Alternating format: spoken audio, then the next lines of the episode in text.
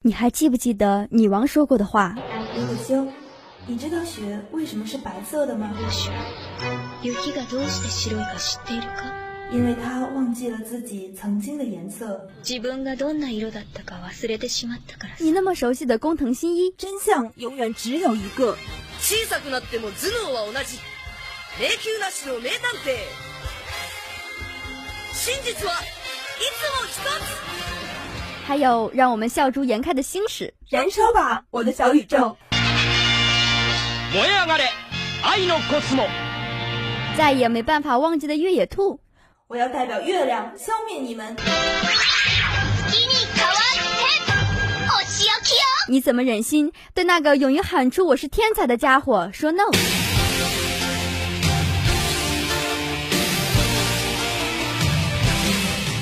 什么记录了我们的成长？什么点缀了我们的心情？当然，就是动漫。和着轻快的脚步，带着你年轻的心，和我们一起大声对动漫说爱吧！欢迎来到校园漫课堂。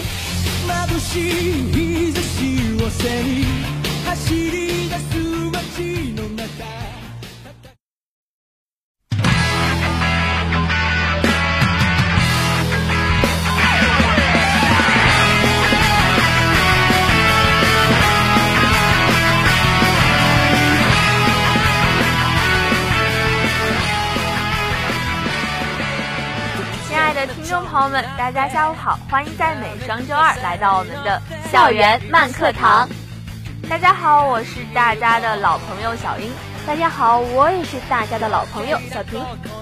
转眼间呢，就变成了大家的老朋友了。为什么呢？当然是因为我们有了新的朋友呀。下面就让我们来一起了解一下他吧。大家好，我是你们的新朋友洋洋，很高兴呢能够在羊年里和大家一起在二次元的世界里徜徉。相信呢新的血液加入到节目组之后，一定会给大家带来更好的节目。那当然呀，那就让我们一起期待今天的节目吧。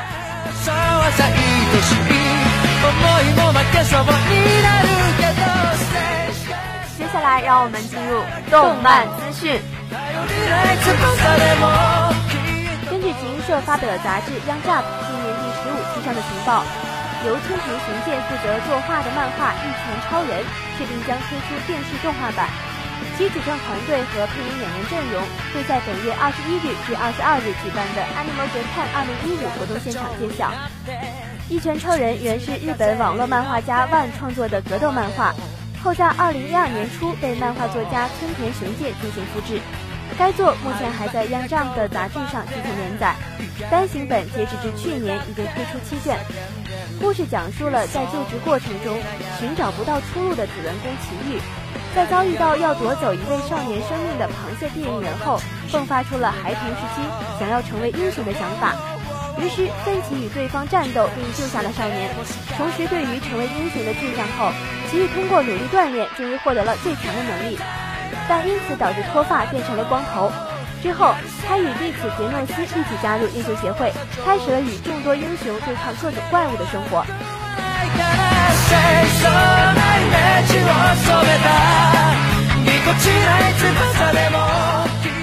计划于今年四月四号傍晚开播的电视动画《电波教师》，在其官方网站上公开了约为三十秒的预告影像。在这段视频中，由麻仓桃、李宫天和下川真菜组成的声优团队 Twice 所演唱的本作片头主题曲《Those for Dreamer》也初次得到了披露。电波教师原作是东艺之笔的少年漫画，该作的第一部于周刊少年 Sunday 二零一一年四十九号至二零一四年五十号期间刊载完毕，而第二部则会自本月开始连载。本作围绕着沉迷于二次元的宅男教师剑田一郎。讲述了因为妹妹剑田英的关系而回到母校高中出任代理讲师的他，用其不拘泥常识的破天荒的授课方式，得到了学生们的信赖。可却因学校方面的事务，而在短期内就遭到解雇。此后，目睹了他课外指导的学院理事长钟立对其非常感兴趣，于是便邀请他到分校姓名学院从事教鞭。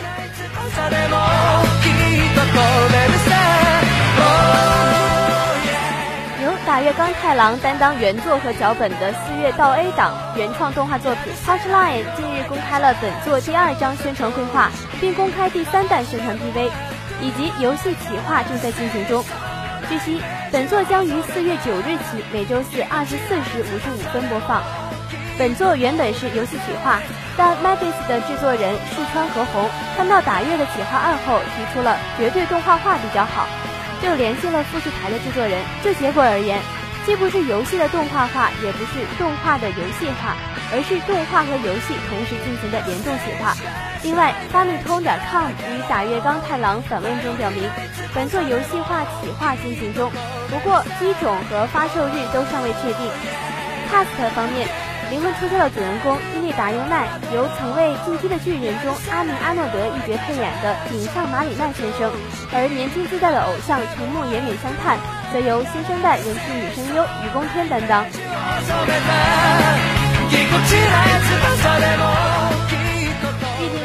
时间今年四月五号下午五点起开始播送的电视动画《亚尔斯兰战记》，在其网站上公开了大量配音演员追加情报以及片头主题歌的相关消息。据悉，已出演过动画《悠游白书》中的雷禅、《火影忍者》中的初代火影等角色而为人知晓的天生龙之将现身安德拉寇拉斯三世一角；曾为动画《传送之物》中的卡拉路配音的田中敦子将现身泰巴美娜一角。另外，大川透、安原洋贵、小西克幸、子安五人等数位实力派声优均已确定会加盟该作。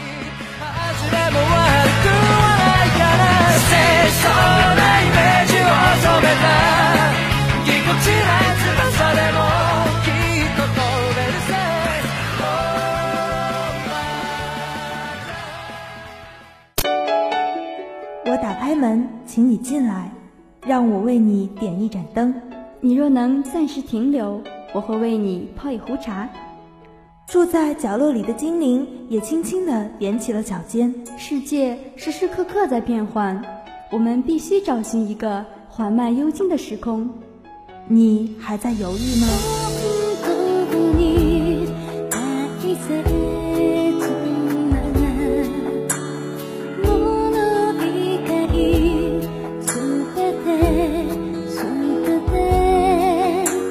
慢课堂，动漫你的心灵印象。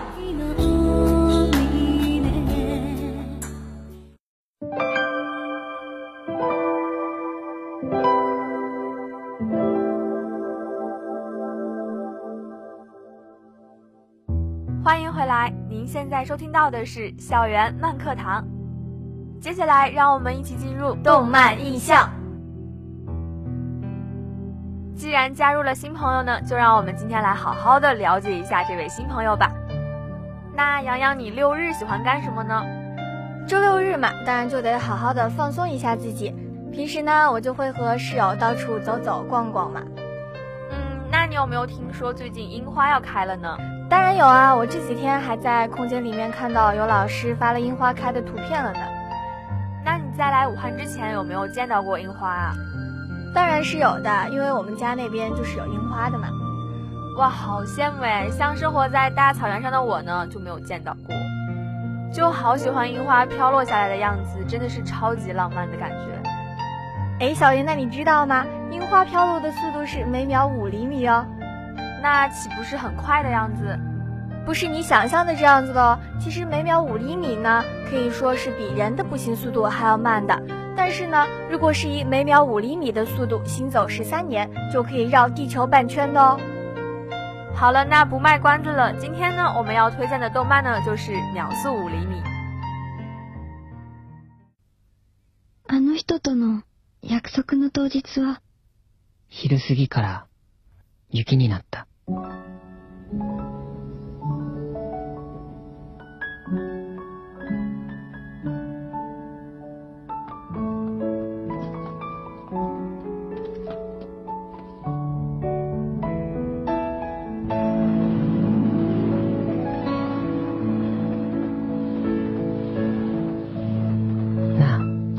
って行ったことあるか？向こうの中学に手続きするって。ごめんね。僕たちの前には未だ巨大すぎる人生が暴漠とした時間がどうしようもなく横たわっていた。彼の心がどこにあるのか分かっ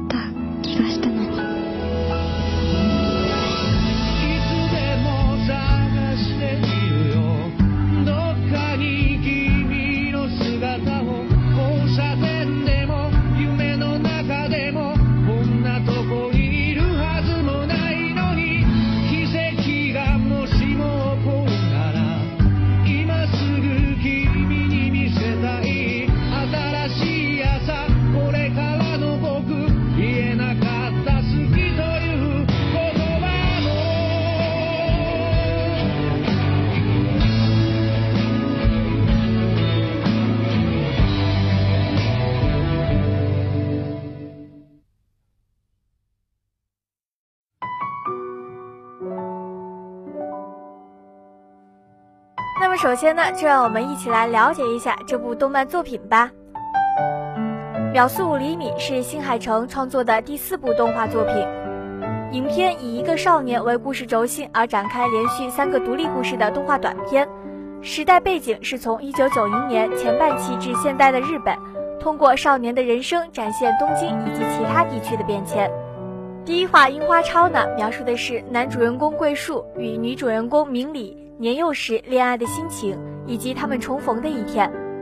第二话《宇航员》呢，则是以对进入高中就读的桂树怀有好感的成田花苗的视角，来展现了桂树与明里分别后的生活。那么第三话《秒速五厘米》呢，则刻画了桂树和明里长大后内心的种种彷徨。那《秒速五厘米》呢，主要讲的就是。在少年时呢，男主人公桂树和女主人公明里是形影不离的好朋友。可很快，一道巨大的鸿沟便横亘在了两人中间。明里转学，桂树呢也随着父母工作的调动，搬到了遥远的鹿儿岛。在搬家前，桂树乘坐新干线千里迢迢和明里相会。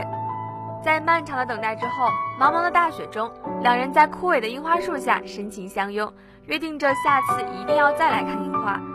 时光荏苒。两人竟再没有见过面。虽然在人海中一直搜寻着彼此的身影，但似乎总是突然。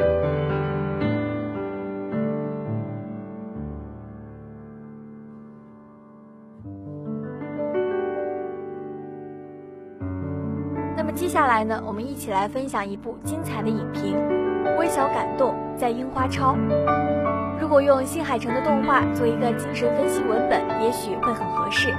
新干线、雪的香气、不能相见的人、相隔在时间或者空间中的思念，这些意象一再出现在他的故事里，让人不禁幻想他的童年是否正如故事里的小男孩一样转学、通信、等待，或者在同样的季节里看樱花飘落、看雪瓣静止，却是隔着站与站、日本岛甚至宇宙漫长的想念。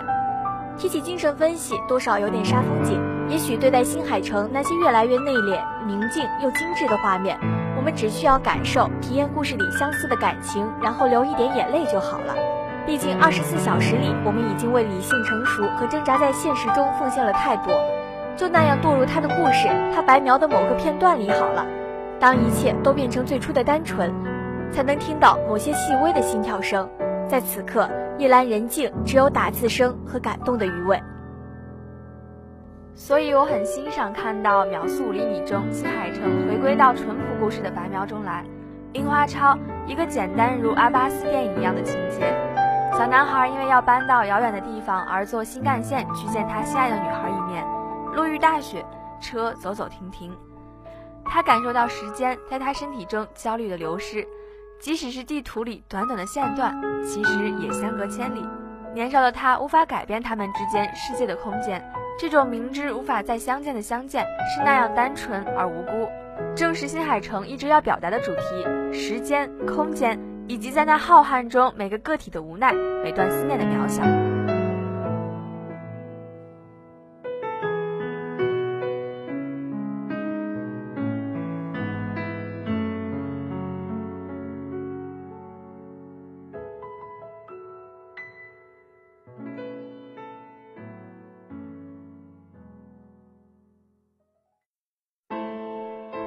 那既然提到了新海诚的《秒速五厘米》，就不得不提他的另一部作品《云之彼端约定的地方》。在第二次世界大战以后，应对战争的不同思想，日本被分为南北两个地域来统治。在尤尼恩统治下的北海道被建立在一个谜一样的巨塔里，暗中进行某种计划；而在美军所占领的日本本州，还没有人知道那座塔的真实目的。从海峡中间望去，可以更加清楚地看见那里的巨塔。对巨塔一直抱有未知的憧憬和敬畏的青森县少年藤泽浩纪和白川拓也，一直希望依靠自身的力量飞到巨塔上去。于是利用了军队留下的废品，在山里战后遗迹中组装了一架小型飞机。同时，对巨塔感兴趣的还有和他们同年纪的，也是共同喜欢的女孩泽渡左有里。他们三人都觉得，如果不去接触巨塔，以后再也不知道什么时候才能接触它了。可这时，左有里却在中学三年级转学回到东京，说不出的空虚和寂寞让两人失去对飞机和巨塔的干劲，放弃了梦想的行动。浩纪考进东京的高中，拓也继续留在青森的高中就学，彼此在各自的道路上越走越远。多年以后。在东京生活着、丧失目标的浩纪，不知从何时开始频繁地梦见左有里。无意中，他得知左有里从那年的十五岁夏天开始就患上了原因不明的记忆障碍症，一直在医院里沉睡。浩纪决心将左有里从永恒的睡眠中拯救出来，同时请在政府大楼工作的拓也帮忙。他们渐渐地发现，左有里和巨塔之间存在着许多隐藏的秘密，只要他们靠近这些秘密，两者就会产生排斥。同时，世界的局势呈现恶化，各国开战的危机迫在眉睫。浩纪和拓也最终陷入了拯救左右里还是拯救世界的矛盾之中。他们想依照当年的约定，并站在下课后约定的地方见面。那么，同样属于治愈系的温暖的动漫呢，就还有绿川信的《萤火之森》，相信大家对它呢都不是特别的陌生。那就让我们一起走进这部《萤火之森》吧。俺は人間に触れられると消えてしまう。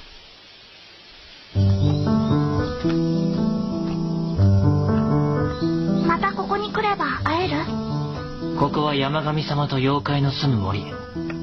行ってはいけない。そう村の人たちに言われてるだろ。私竹川蛍。あなたは？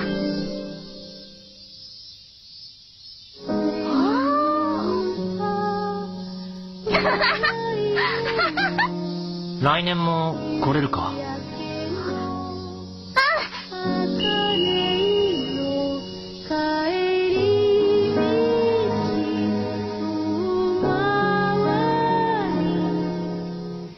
ホタル忘れてしまっていいんだよ。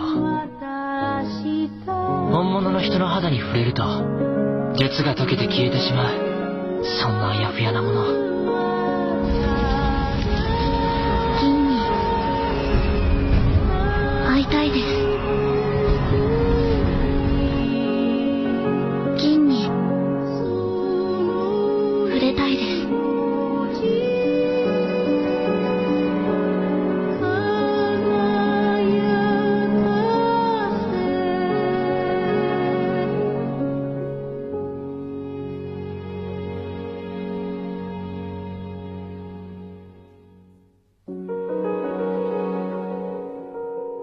那么首先呢，让我们一起来了解一下这部动漫的作者绿川幸。绿川幸呢是白泉社作者，其作品大多在双月刊上发表。绿川幸的短篇构思巧妙，拥有众多的漫迷。有人呢曾这样评论他：绿川幸苍白单薄的画风所形成的那种空灵的震撼和时空的跨越，淡淡的没有表情的哀伤，是文字所无法形容的。《火之森》呢，主要讲的是一段注定充满悲伤的半人半妖与人类的相爱的故事。六岁的少女竹川萤在暑假回到乡下爷爷家的路上，与住满山神妖怪的山神之森迷了路。这时，一名戴着面具的少年阿金答应把萤带出森林。阿金呢，是一位半人半妖的少年，若他一触碰到人类，便会消失，所以萤不能触碰到阿金。之后，在每一年的夏天。都会回到乡下，希望与阿金重聚。年复一年，变得亭亭玉立的莹呢，与阿金之间也产生了相恋的感觉。可是他们连互相触碰也做不到。后来阿金答应带着莹去参加妖怪的祭典，两个人的手呢绑着白布，就像在约会一样。最后祭奠结束的时候，阿金因碰到人类而即将消失，但是阿金却笑着对银说：“来吧，银，我终于可以碰到你了。”两人紧紧地拥抱在一起，虽然只是一瞬间，但对他们来说是永恒的。阿金呢，最终化为点点荧光，消失在夜空中。《萤火之森》漫画的创作呢，早于《夏目友人帐》，两者呢都是讲述发生在乡村的妖怪与人的温馨的故事。可以说呢，没有《萤火之森》就没有《夏目友人帐》，但是《萤火之森》的剧场化要晚于《夏目友人帐》。这两部动漫呢是同一个制作团队制作的，《萤火之森》呢也就是与《夏目友人帐》是一脉相承的。相信很多喜欢《夏目友人帐》的同学们也一定喜欢《萤火之森》吧。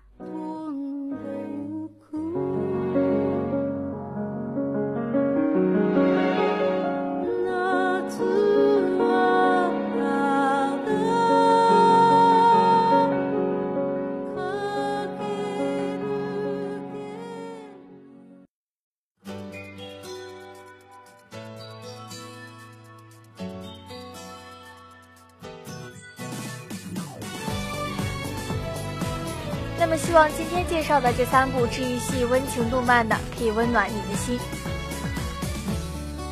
那今天的校园漫课堂呢，到这里就要跟大家说再见了。每双周二，小英、洋洋将与您不见不散。